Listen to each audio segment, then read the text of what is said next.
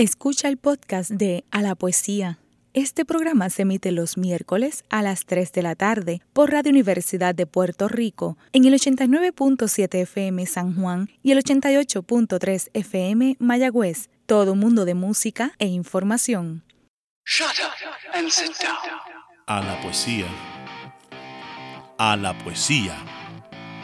A la poesía. Ah, pues sí, sí. Ah, de músicos, poetas y locos, solo unos pocos lo tienen todo. A la poesía con Rosa Vanessa Otero.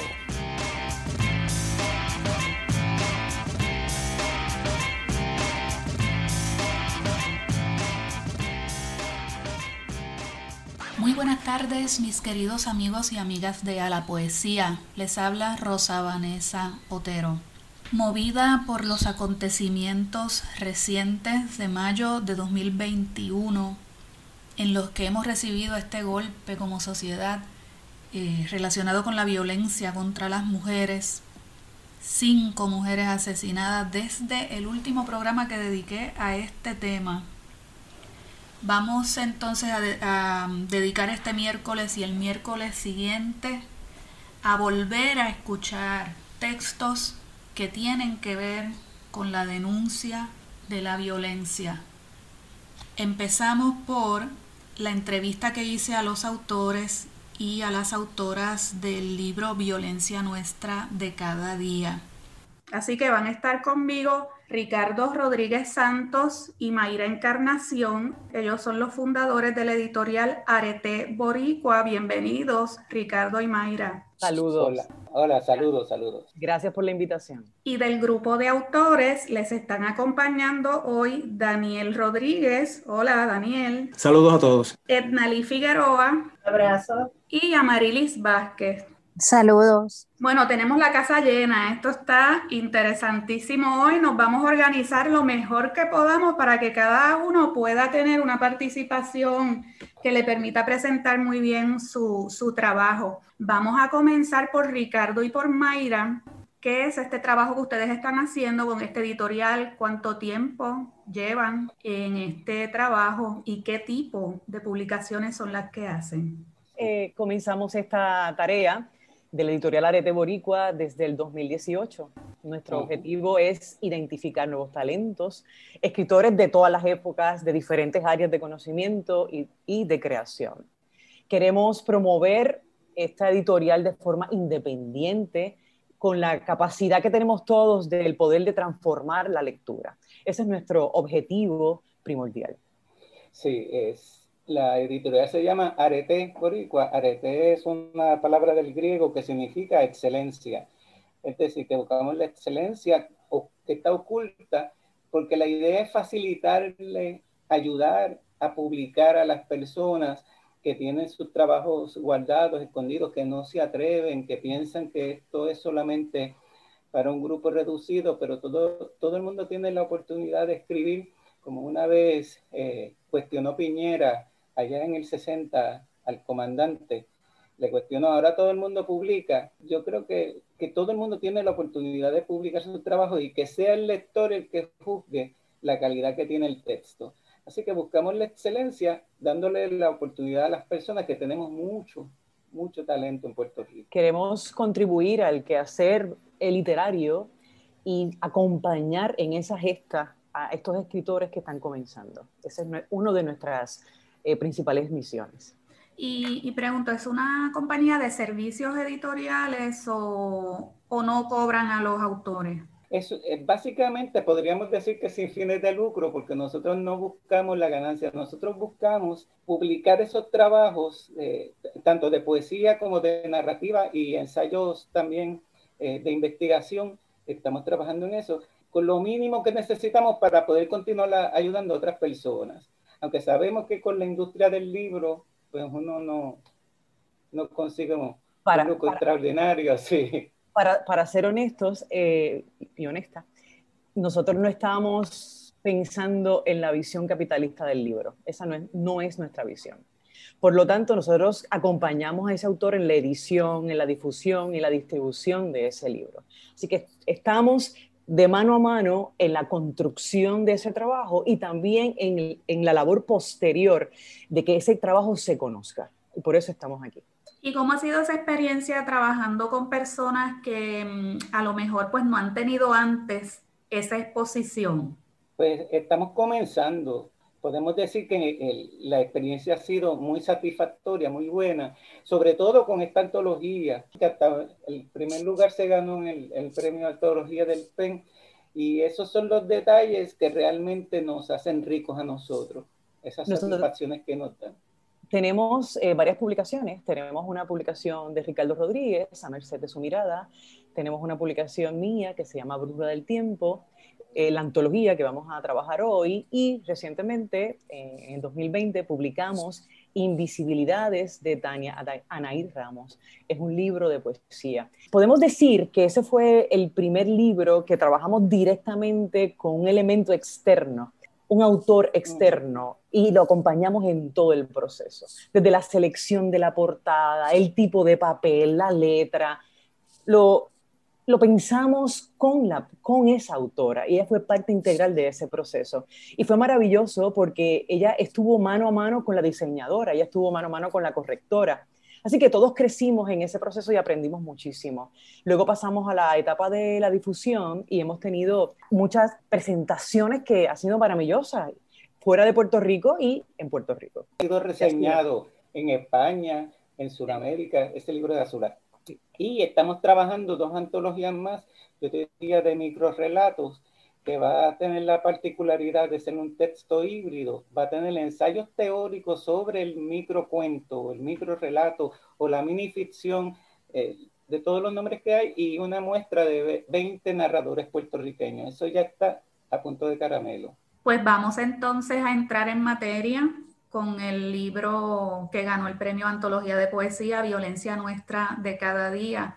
El libro tiene la particularidad de que además de ser una antología de poesía, tiene un prólogo en donde la autora, Yanira Reyes Gil, hace un buen resumen, como un estado de la cuestión, digamos así, sobre la violencia de género, aclara eh, conceptos, menciona estadísticas. Me parece que eso en un libro de antología poética que trata un tema social en específico tiene un valor añadido me parece que ese, que ese prólogo pues saca el libro de lo que suelen ser este, las antologías de poesía. Eh, le da un interés más allá de lo literario. ¿Me puedes hacer un comentario sobre eso, Mayra?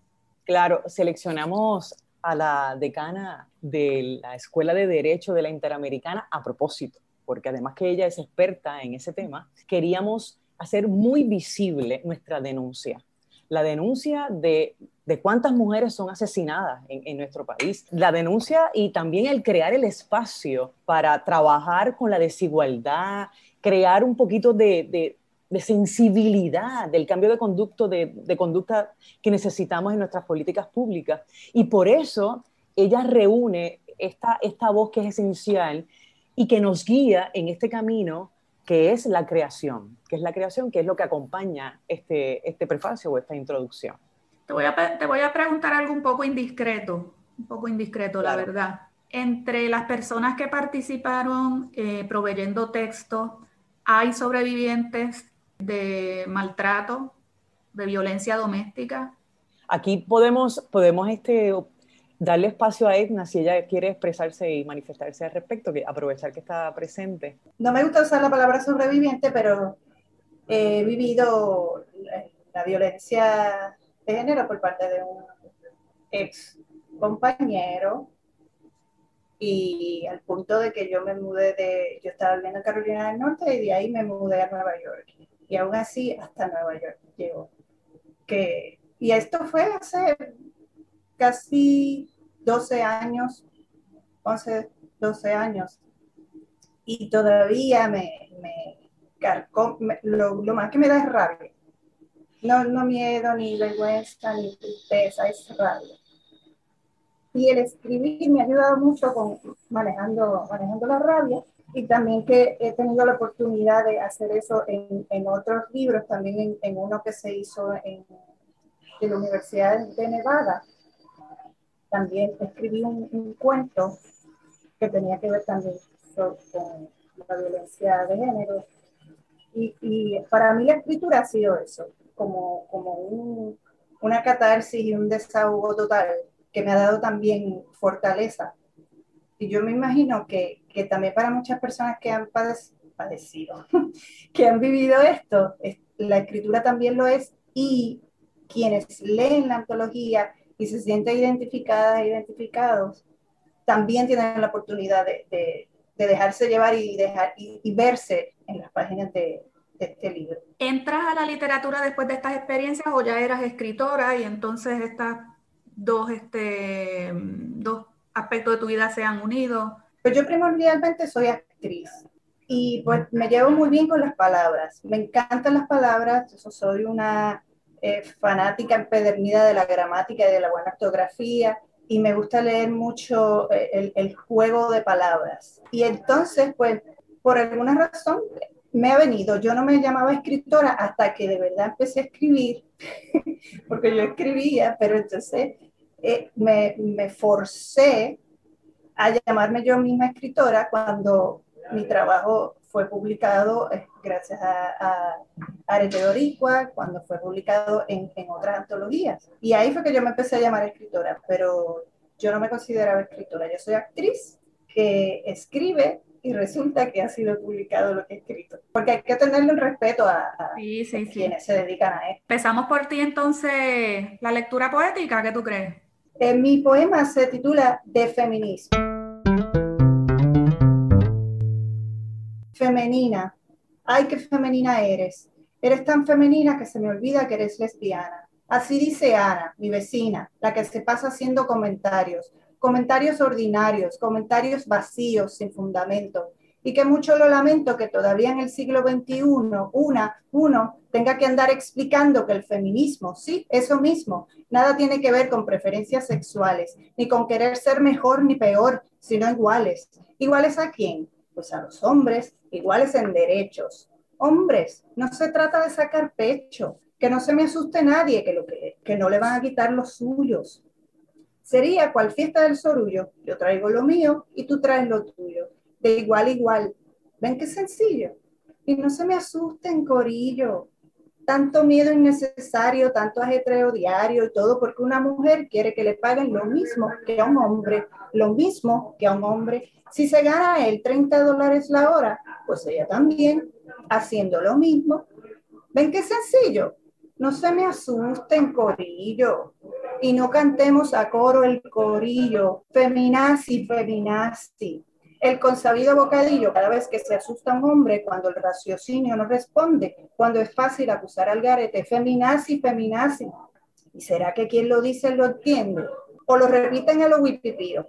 Oigan, que ese disparate no es invento mío. Vaya usted a saber a quién se le ocurrió el atacar con palabras un movimiento que no es un invento, sino un bien necesario, porque es claro que a diario las mujeres tienen que probar su valía, y no porque no valgamos mucho, poco o nada, sino porque una amalgama de mentes cerradas, clausuradas con hermetismo, se piensan que el feminismo es cualquier cosa, pues pongan pies en polvorosa porque vino para quedarse que mujeres, no hay que aguantarse que nos ataquen de frente, de lado, de espalda. Sigamos claras, firmes, altas, recias, abriendo la boca, soltando palabras, subiendo la voz tamaño trueno, que cada cual escoja su veneno con el que quiera calmarse. Pero esto no lo para nadie, ni quienes cantan el estribillo, ni quienes comentan lo vacío, ni quienes cierran sus mentes, ni quienes son indiferentes. No me cantes feminazi, no me lo digas.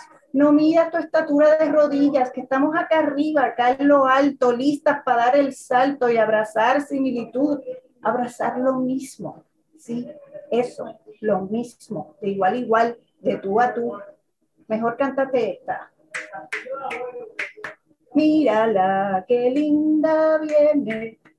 Mírala, qué linda va mano a mano, codo a codo, brazo a brazo, dando abrazos, porque este movimiento no da ni un paso atrás. Pareciera que dije mucho y no dije nada, pareciera.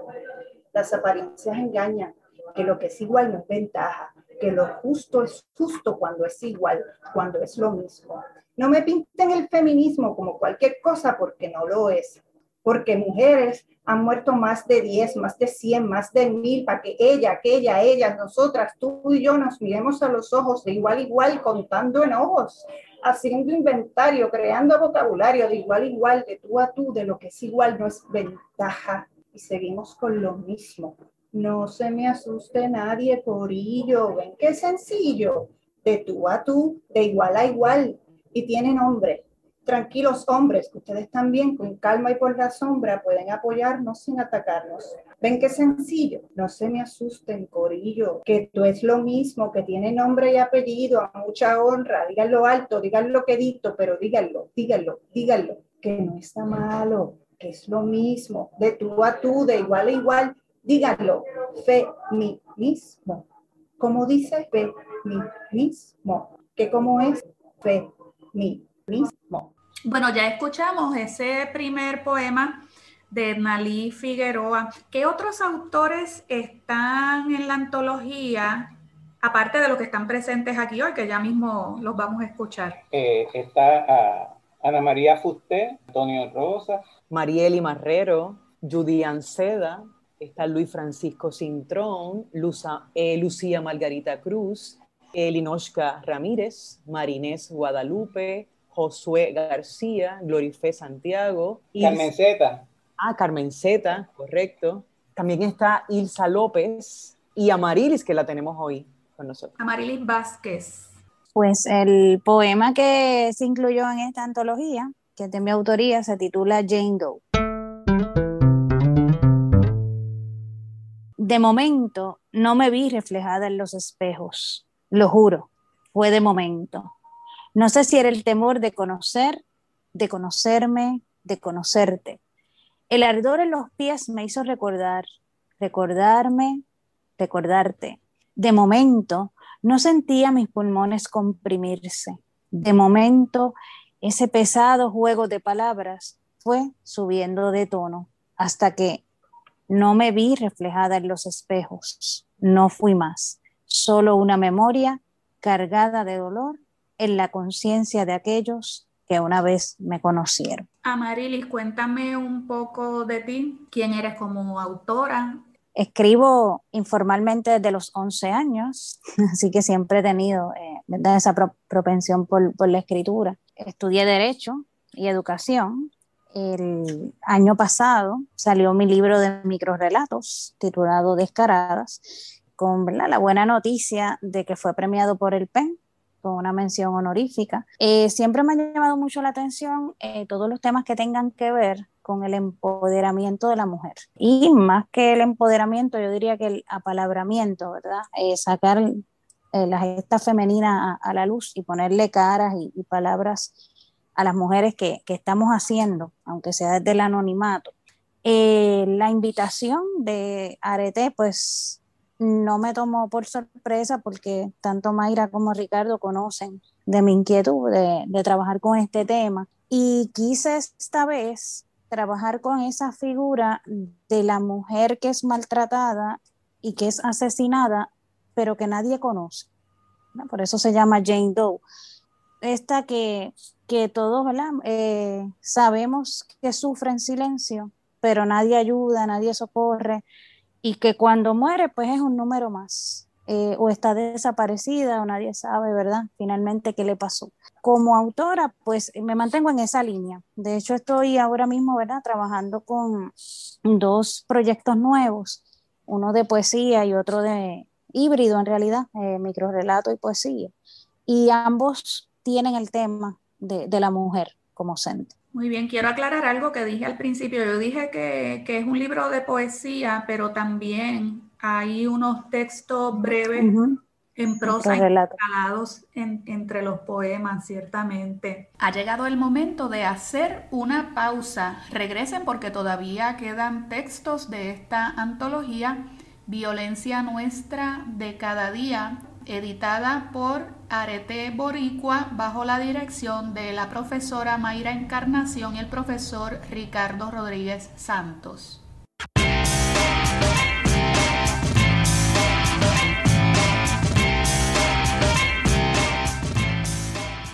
Está escuchando el podcast de A la Poesía. Este programa se emite los miércoles a las 3 de la tarde por Radio Universidad de Puerto Rico en el 89.7 FM San Juan y el 88.3 FM Mayagüez. Todo un mundo de música e información.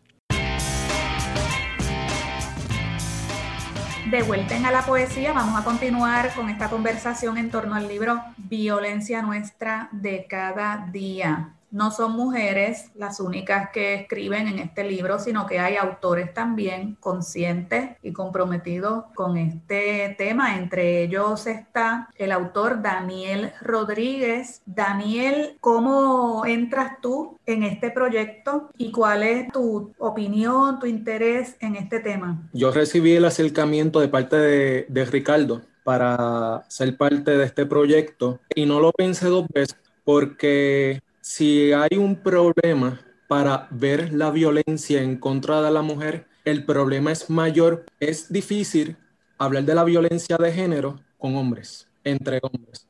Hablar de la violencia de género muchas veces incomoda y cuando se lo traes a un hombre o cuando se lo planteas a un hombre, suele ser un tema que la mayoría suele esquivar. Así que teniendo esta realidad e identificándome siendo hombre, yo quise dar ese, ese paso adelante y mirando mi vida, mirando mi experiencia en los lugares donde yo me he encontrado, la violencia que yo he podido ser testigo y también ser parte, porque esto es un proceso diario de reconocimiento, de aceptación, de transformación y de sanación, me encontré que un espacio de violencia diario del cual no se habla, porque suele ser un espacio sagrado, es el espacio que yo presento en mi poema titulado Los Domingos. En mi poema yo trato de presentar un cuadro de una violencia palpable que solo falta ojos para ver, pero en muchas ocasiones se, se coloca ante lo obvio las creencias y suele ser más incómodo todavía reconocer esa violencia en ese espacio sagrado que es para muchas personas como lo es la iglesia. Y eso fue lo que yo quise proyectar en mi poema Los Domingos. Los domingos eran días tranquilos.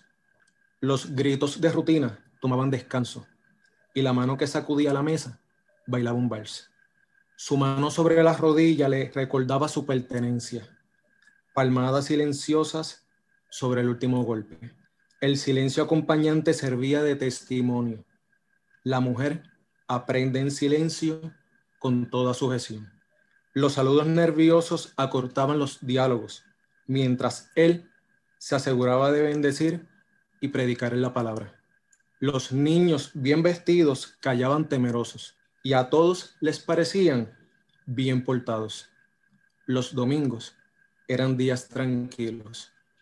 Por eso todos se asombraron cuando con un cuchillo guardado en la Biblia le arrebató la vida.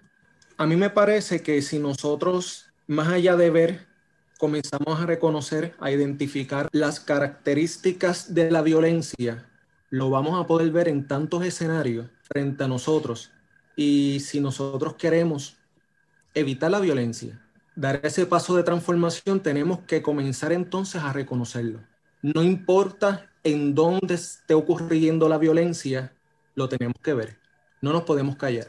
Y es un tema que si se, se calla, es un tema que incomoda, es un tema que a los hombres no les gusta que se los señale. No hay cosa más difícil para un ser humano que reconocer que ha estado mal y que tiene que mejorar y que hay espacio para la introspección, para la reflexión, pero señalado desde afuera es bien difícil. Debe de comenzar desde adentro, pero cuando también encontramos estructuras, instituciones que protegen y evitan de cierta manera este reconocimiento y este proceso de, de transformación va a ser mucho más difícil. Yo me he encontrado a mí mismo en este proceso y yo siempre he sido una persona que nunca me ha preocupado hablar de cualquier tema. Siempre fui un niño un poquito problemático en ese sentido. Yo traía la pregunta al maestro que no querían que trajera, hacía el comentario quizás inoportuno dependiendo de dónde me encontraba, pero quizás dentro de mi cabeza era natural y era necesario la pregunta o el comentario, porque siempre he sido una persona dada a la comunicación, al cuestionamiento, a hablar, pero con este tema la comunicación no es fluida y básicamente es lo que, eh, eh, es lo que guarda eh, todo mi poema titulado Los Domingos. De hecho, permítanme seguir la línea que está desarrollando Daniel, porque esta antología trabaja el tema de la violencia desde distintos ángulos, porque trabajamos la violencia psicológica, sexual, trabajamos también los ataques homofóbicos, el racismo. Es decir, que no solamente nos detenemos, ¿verdad?, en esa visión hacia la mujer, sino que tenemos una amplia gama de posibilidades porque queremos denunciarla, porque necesitamos denunciarla, porque nosotros sentimos que basta ya que sigan amenazando contra nuestra, integridad física, psicológica, emocional en nuestro país. Y por eso también eh, la antología. Sí, justamente el comentario de Daniel me recuerda que en el prólogo se habla de los distintos espacios eh, donde la violencia ocurre, que pueden ser espacios públicos como espacios privados, eh, la forma de expresión eh, en, el lenguaje que se usa, las actuaciones, que ya, ¿verdad? Entramos en, este plano del contacto físico, como tú bien dices, este, la violencia sexual. Espacios laborales. Seguro. ¿Me podría traer a colación alguno de esos textos que toquen otro de esos aspectos? Aunque el la autora o el autor no estén aquí? Pues comienzo con Muñeca Inflable. Muñeca inflable, sopla, sopla, cobija tus instintos suicidas en la embocadura de mi oxígeno. Respira, inhala, exhala, rellena el pulmón derecho de aire artificial. Te detienes en la verdad de mi mirada. La respiración no se sostiene, la muñeca pierde vitalidad, se reduce al suspiro del vendaval, sopla, sopla, tus labios atrapados en una red de silencios audibles se acercan al único orificio y sopla, sopla, toma vida, se levanta como esfinge en olvido, sonríe con ojos de mueca, baila enmascarada en las sombras, no habla porque le solicitaron el silencio de los muertos sin historia ni recuerdos, sopla, sopla, pretende vivir de la cultura de los otros, se sostiene con la memoria fragmentada, inhala, exhala, explota. La presión sanguínea arrebató la aspiración por vivir. Postdata de Olga Noya. Cito, yo soy la cenicienta irreversible. Para mí, los relojes no dan la medianoche. Yo como profesor en la universidad trabajo el tema desde hace años porque es urgente, sobre todo con los varones. Los varones, eh, trabajar el tema, hablar del, micromachismo, de los esquemas, de las estructuras mentales, y el texto se presta para trabajar varias de estas estructuras mentales que tenemos grabadas en el inconsciente. Una de las cosas que más me sorprende es la cantidad de, de varones profesionales eh, inmediatamente brincan y dicen, yo no soy machista, a mí no me incluyas. Y pues los dejo tranquilitos ahí, pero yo sigo educando a los estudiantes porque eso es lo importante, que esta generación cobre conciencia sobre el tema. Y por eso, en ese sentido, aunque no participo como escritor aquí, me siento muy satisfecho con el resultado. El feminismo lleva muchos años tratando de horadar esa pared Has mencionado la generación actual, la de los jóvenes. ¿Qué percibes en cuanto a los esquemas que traen? Yo sé que es una generalización, pero en tu contacto con la juventud, ¿qué es lo que percibes sobre este tema en particular? Están mucho más abiertos que por, lo, por ejemplo la mía. Muchísimo más, hay muchísima más tolerancia con, con la comunidad LGBT+, no están en las de juzgarlo sin embargo, estos esquemas patriarcales machistas están grabados a nivel inconsciente, así que el trabajo es hacer que ellos puedan verse, ver cómo todos tenemos esos esquemas grabados. Cuando yo les digo yo soy machista, yo soy este, homofóbico, yo soy xenofóbico, porque si crecí en este país, pues ahí eso se aprende sin uno darse cuenta. Es un proceso de, del día a día, de estar evaluándose, sobre todo cuando en lo que no me doy cuenta, en lo que no pienso, porque ahí es que surge el inconsciente y hay que trabajarlo en uno mismo y hay que llevar a los estudiantes, a los estudiantes les gusta muchísimo este, el curso que tengo ahora precisamente trabaja lo mismo, sobre la declaración de emergencia por violencia de género. Justamente tengo que decir lo que duele mucho las personas que lo descartan, lo toman a la ligera, dicen no hay ninguna emergencia, violencia hay en todos los niveles, porque qué fácil es decirlo desde la tranquilidad del varón, que no hay violencia. Qué triste que lo diga una, una mujer, que no hay violencia contra la mujer. Y eso hay que combatirlo. Y esta antología sirve para combatir, de eso estoy seguro. Sí, ahí llegamos a la cuestión de la función poética. Hay una variedad en los acercamientos. Hay textos que están en una línea de denuncia directa, como hay otros textos que son más metafóricos, sin salirse eh, de la intención de denuncia. ¿Qué te parece eso, Mayra? Aquí un poco tenemos la visión como Octavio Paz cuando expresó en El arco y la lira que la poesía es conocimiento, es salvación, es poder y es abandono. Y, es una operación capaz de cambiar el mundo y la actividad poética es revolucionaria por naturaleza, ¿verdad? Según Octavio Paz. Así que nosotros tenemos esa función, tenemos esa, esa visión de transformar, de transformar a través de la palabra.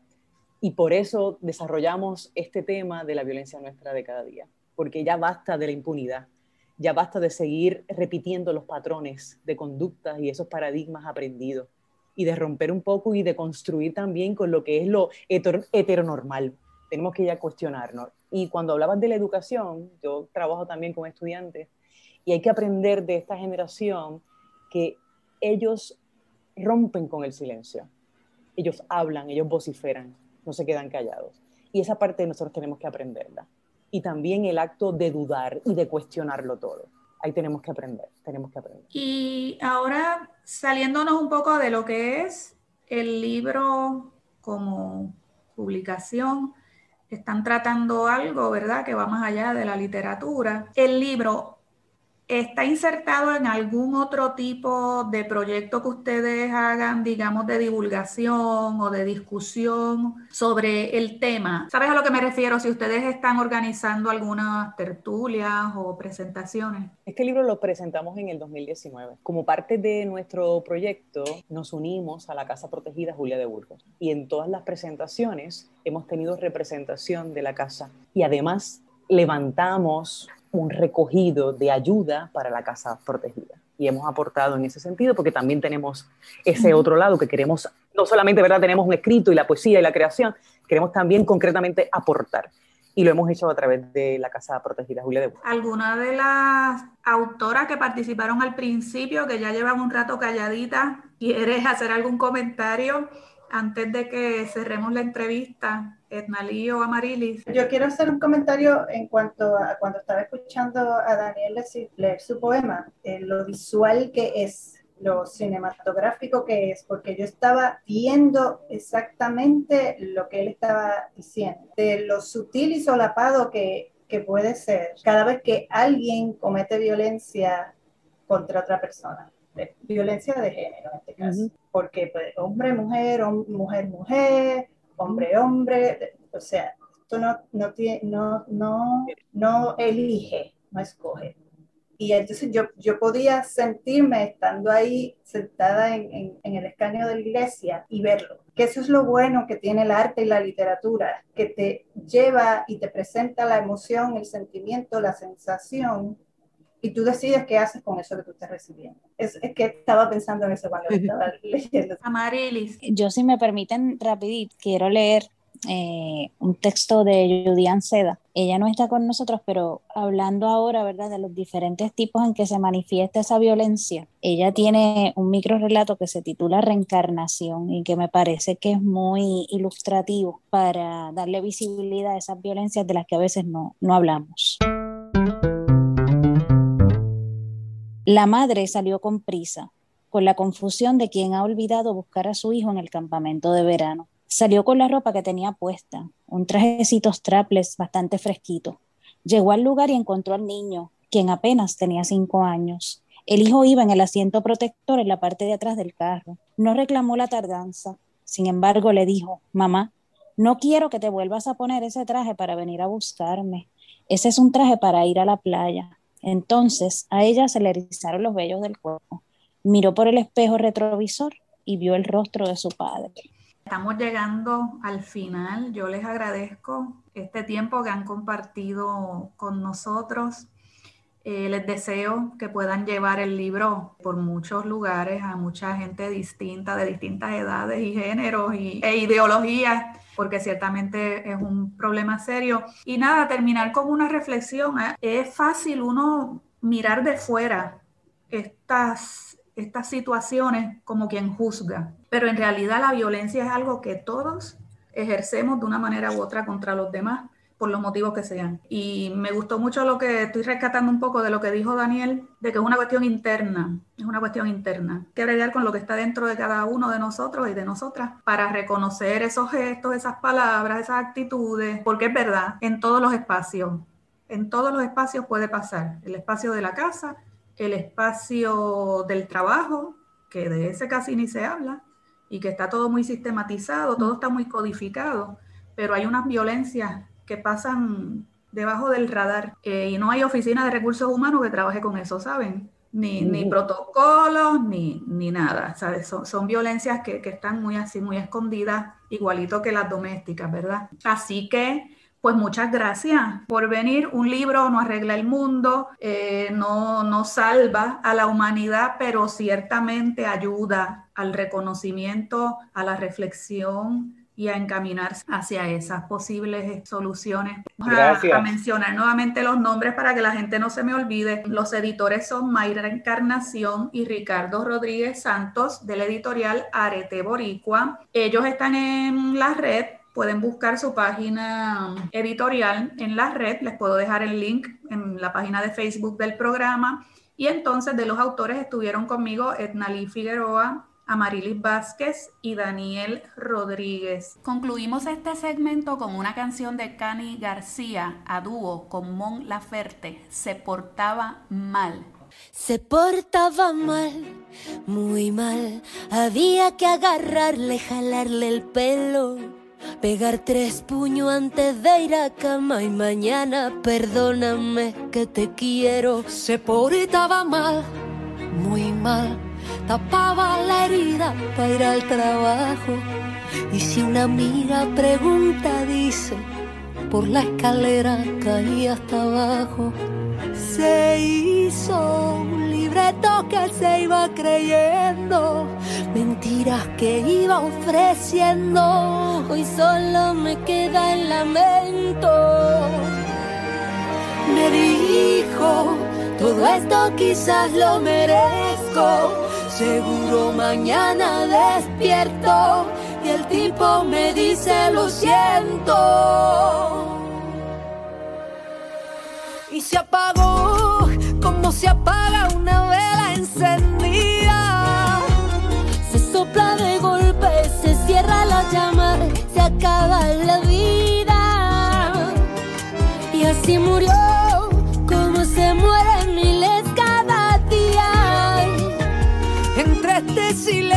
la culpa del hombre, pero también mía. Se portaba mal, muy mal. Eso le decían las viejas del barrio, que aquí se nace pa' obedecerle. Y si algo duele, lo va guardando.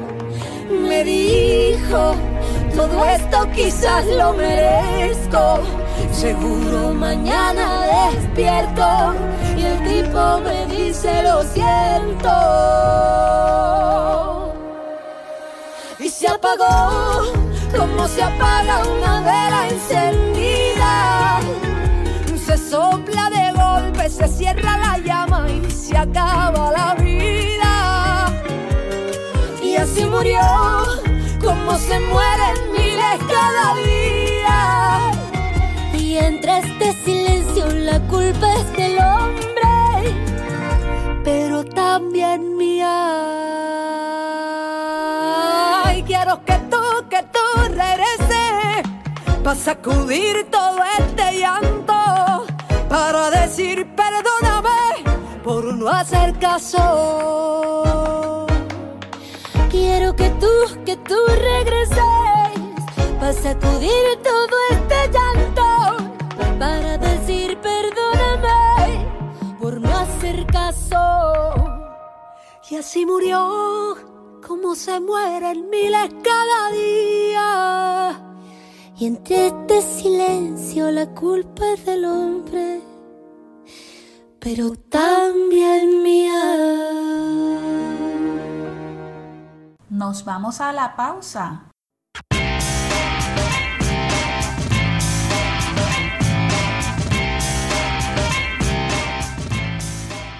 Está escuchando el podcast de A la Poesía. Este programa se emite los miércoles a las 3 de la tarde por Radio Universidad de Puerto Rico en el 89.7 FM San Juan y el 88.3 FM Mayagüez.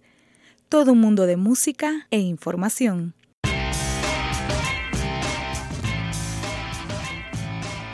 Ya en el último segmento de A la Poesía, Resulta que una de las autoras de la entrevista anterior, Amarilis Vázquez, ganó también un reconocimiento a nivel individual por su libro Descaradas. Richard Rivera Cardona toma el relevo y nos trae la entrevista. Recientemente, el Puerto Rico Internacional celebró eh, sus premios literarios y tu libro recibió un reconocimiento en la categoría de microcuento.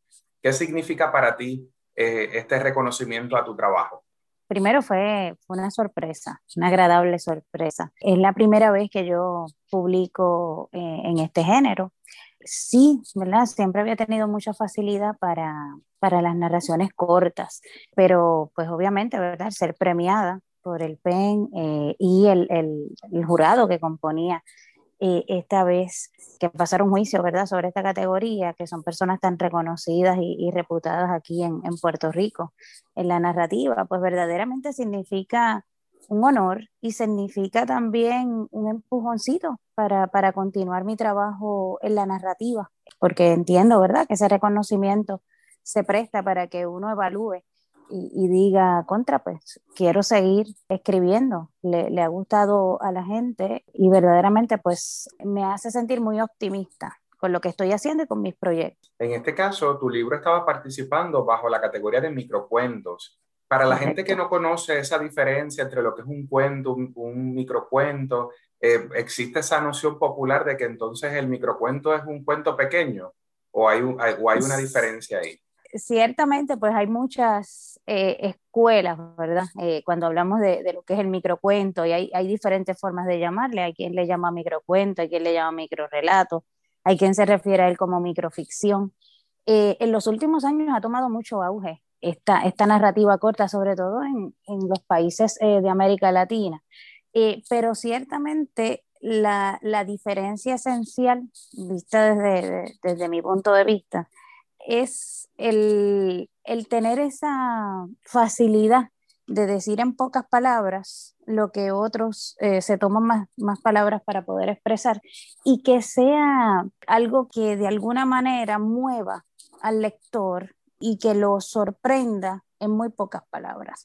Me parece que cuando leemos, por ejemplo, microcuentos de Emilio del Carril o de Ana María Fuster, nos percatamos de eso, de que no importa la temática que se esté tocando en ese microcuento, todos coincidimos en darles ese golpe fuerte al lector y, que el lector diga, esto no me lo esperaba. no solamente en ese final insospechado del que se hablaba en la teoría del cuento, sino que ya desde el inicio ese, ese micro tiene que atrapar al lector. Y pues finalmente logra entonces darle ese cambio eh, severo que hace que el lector pues quede encantado con la narrativa. Amarilis, este libro que fue reconocido con, con, una mención de honor trata sobre mujeres y nos presenta este título. El des está entre paréntesis, así que hay como un juego que yo intuyo que tú tenías una intención como autora y quiero que nos cuentes a qué se debe este título escrito de esta manera.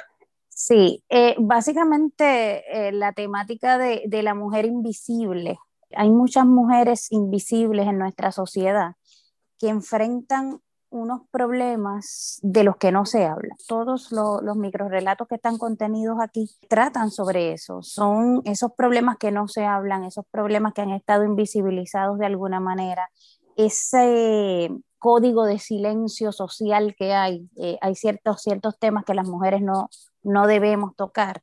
Eh, y que desde pequeñas, ¿verdad? Se nos, se nos enfatiza, mira, de eso no se habla. Pues básicamente lo que queríamos era de alguna manera quitarle ese código de silencio a las historias, diciendo, esto es algo que nos pasa a todas. En mayor o menor medida, no tenemos una cara porque una sola cara es la cara de todas las mujeres que desde alguna manera en nuestra sociedad han tenido que sufrir y pasar, ¿verdad? Por los rigores de ese código de silencio. Y también tiene un juego simbólico con las figuras de las muñecas descaradas eh, que, que, se venden en la República Dominicana, ¿verdad? Que son unas muñecas sin cara. Cuando uno la mira, es la misma muñeca todo el tiempo, eh, pero tiene unas particularidades y, de ahí el nombre, ¿no? Eh, son historias que tienen como común denominador a la mujer.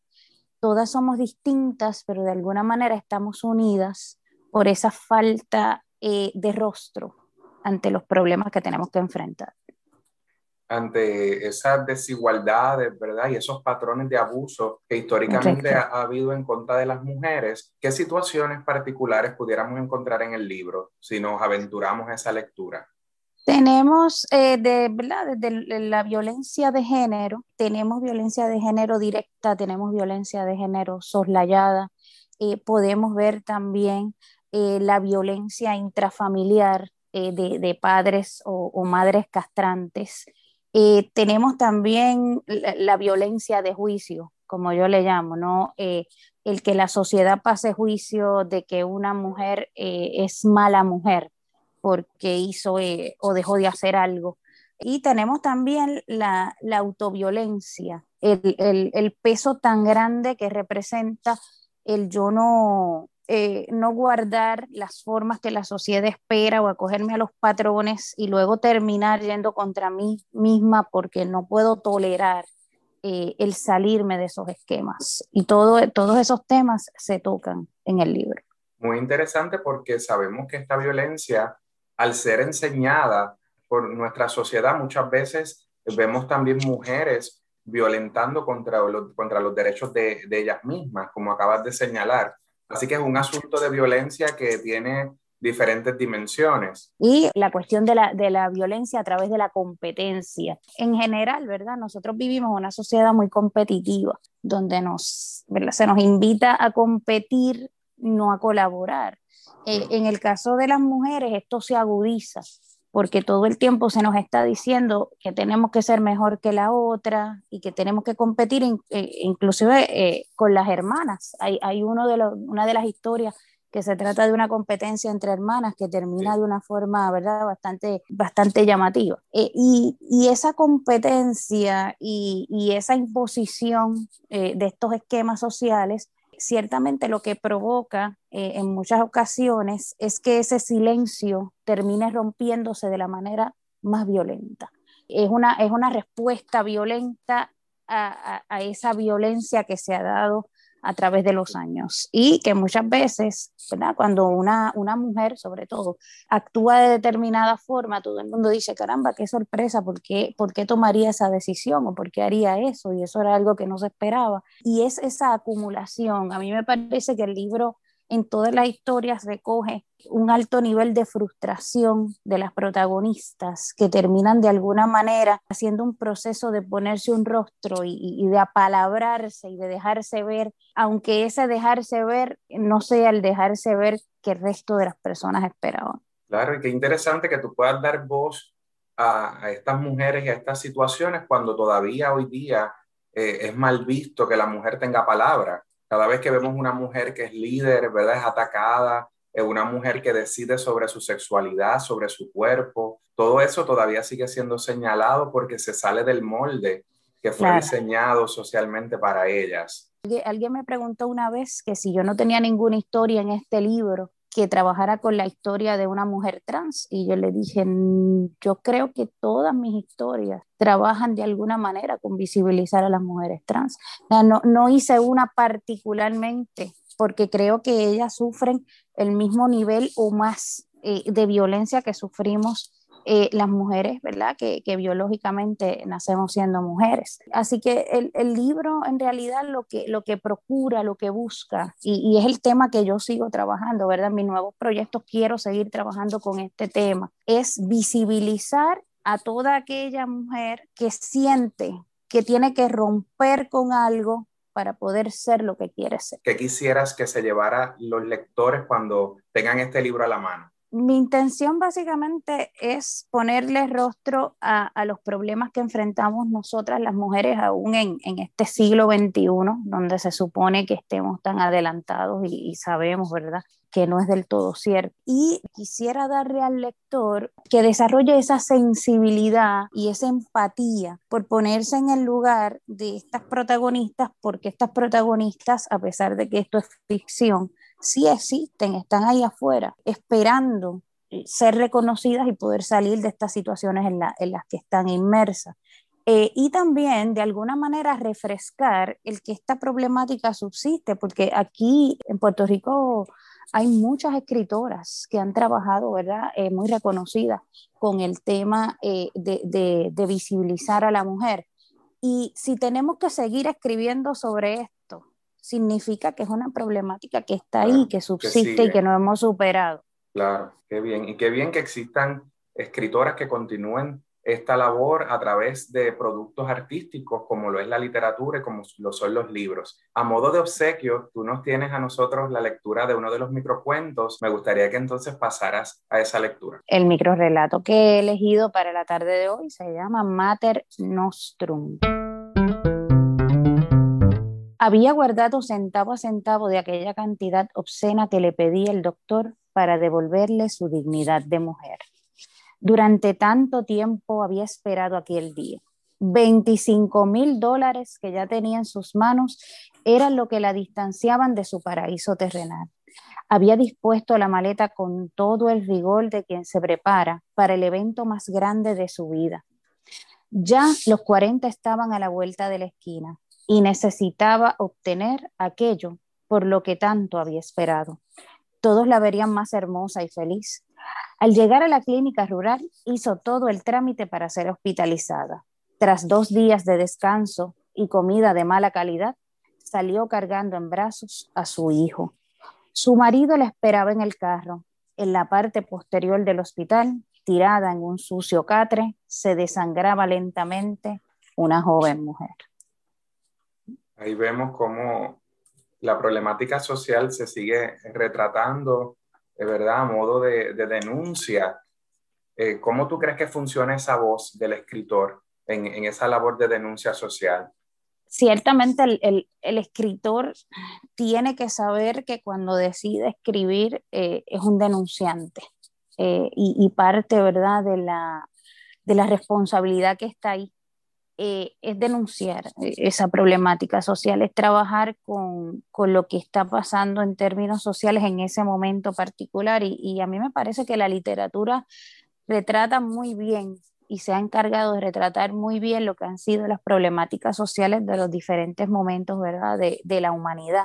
Así que es parte de, esa responsabilidad que uno contrae y, que no te cuentan, pero que surge, eh, es espontánea, está ahí eh, y ciertamente, eh, en el caso particular, ¿verdad?, de, de microrelato que acabo de leer, también el libro retrata la violencia en, en, términos de las diferencias en las clases sociales y cómo, lo que tú comentabas ahorita, cómo esa violencia mujer contra mujer se da porque hay personas que piensan que por estar en una clase social más alta pueden abusar y usar al que esté en una clase eh, eh, social eh, más baja. Y ciertamente es una denuncia, es justamente eso. Hay, hay tantas mujeres, ¿verdad? Aunque el final del, del cuento termina siendo un poco grotesco, lo que quería era de alguna manera retratar y resaltar los abusos que se cometen contra tantas mujeres que no pueden denunciar esos abusos por el simple hecho de tener unas necesidades económicas, de no haber tenido los recursos o las oportunidades para educarse, de encontrarse con personas que, que se aprovechan de ellas y, y, de la ignorancia que esa persona pueda tener en un momento particular.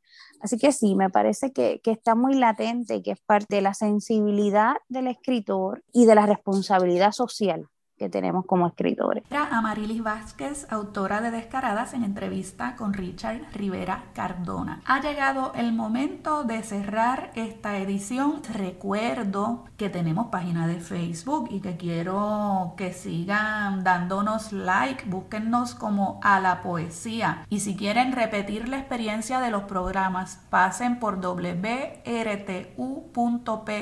y esa página les lleva a todas las plataformas en las que quedan alojados nuestros programas. Me despido de ustedes hasta el miércoles que viene a las 3 de la tarde, cuando regresaremos a la poesía. Ay, quiero que tú, que tú regreses para sacudir todo este llanto, para decir perdóname por no hacer caso. Quiero que tú, que tú regreses para sacudir todo este llanto, para decir perdóname por no hacer caso. Y así murió como se mueren miles cada día. Y entre este silencio la culpa es del hombre, pero también mía. Dirección técnica Aitza Santos. A la poesía levanta el vuelo hasta el próximo miércoles a las 3 de la tarde por Radio Universidad de Puerto Rico. A la poesía con Rosa Vanessa Otero. Acaba de escuchar el podcast de A la poesía le invitamos a que nos sintonice los miércoles a las 3 de la tarde por Radio Universidad de Puerto Rico en el 89.7 FM San Juan y el 88.3 FM Mayagüez. Todo un mundo de música e información.